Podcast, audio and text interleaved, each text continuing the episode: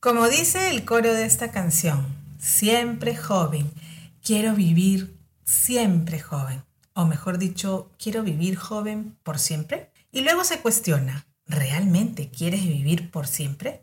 Esto me hace evocar al libro de Dorian Gray, él frente al espejo, preguntándose sobre su eternidad terrícola. ¿Ser jóvenes por siempre? ¡Qué utopía! Hoy a un mes de cumplir 53 añitos, muchas preguntas surgen en mi mente. En esa mente poderosa que es capaz de generar miles de pensamientos al día, esos pensamientos de toda clase. Hoy te digo,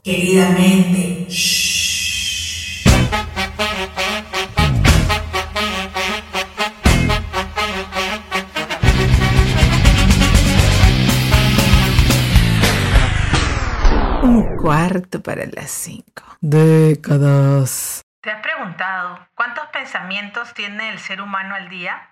Según distintas publicaciones, a lo largo del día somos capaces de crear aproximadamente 60.000 pensamientos, de los cuales el 95% surgen de forma automática, siendo similares en días consecutivos, y de ellos el mayor porcentaje son negativos, 80%. El exceso de pensamientos no es bueno, es decir, no debemos sobrepensar.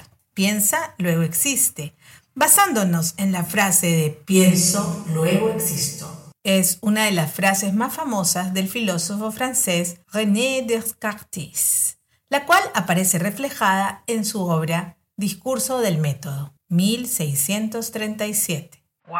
Hace 386 años. ¿Y sigue tan vigente? Luego viene la frase de la diseñadora gráfica Jessica Salgado. Sobrepienso y me da ansiedad. Oh, grandiosa ansiedad que arrebata mi paz por pensar en el futuro y me distrae de mi hoy, de mi presente, de mi regalo divino.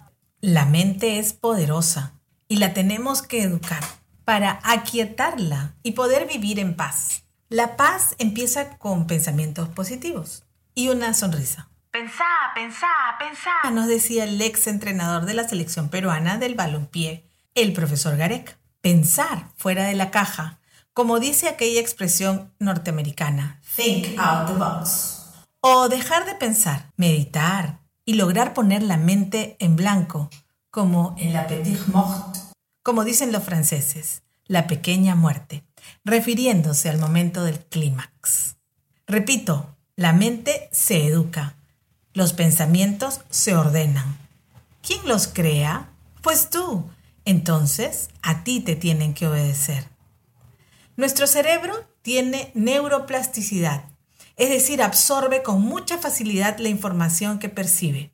Es por ello que tenemos que tener mucho, pero mucho cuidado con qué lo alimentamos. Hoy se escuchan los especialistas mencionando hasta el cansancio sobre la corteza prefrontal. Pero nosotros ignoramos toda esa info por andar de bobos consumiendo hartos reels o TikToks. No digo que sea malo, pero están haciendo que nuestro poder de selección se pierda, porque consumes todo lo que aparece. Es una búsqueda de algo que no sabes que existe, pero que lo deseas. Por eso dejas al modo random o al algoritmo te lo muestra. Estás deponiendo tu voluntad.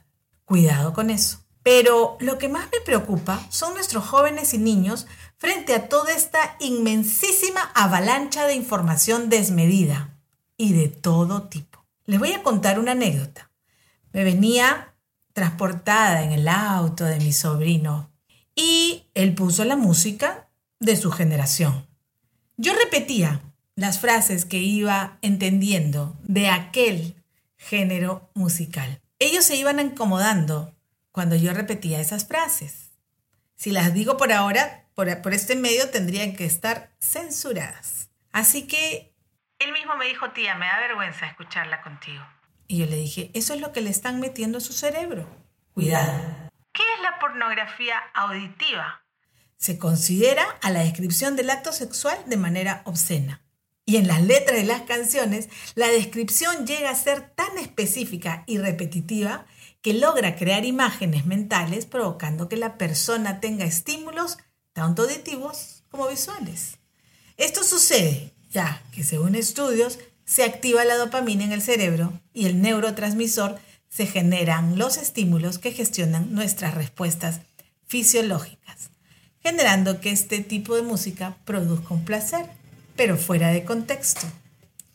Así que ten mucho cuidado en seleccionar lo que tu mente recibe. Los dejo por hoy para repetirle a mi mente, Shh, querida, cállate. Necesito seguir construyendo mi paz mental.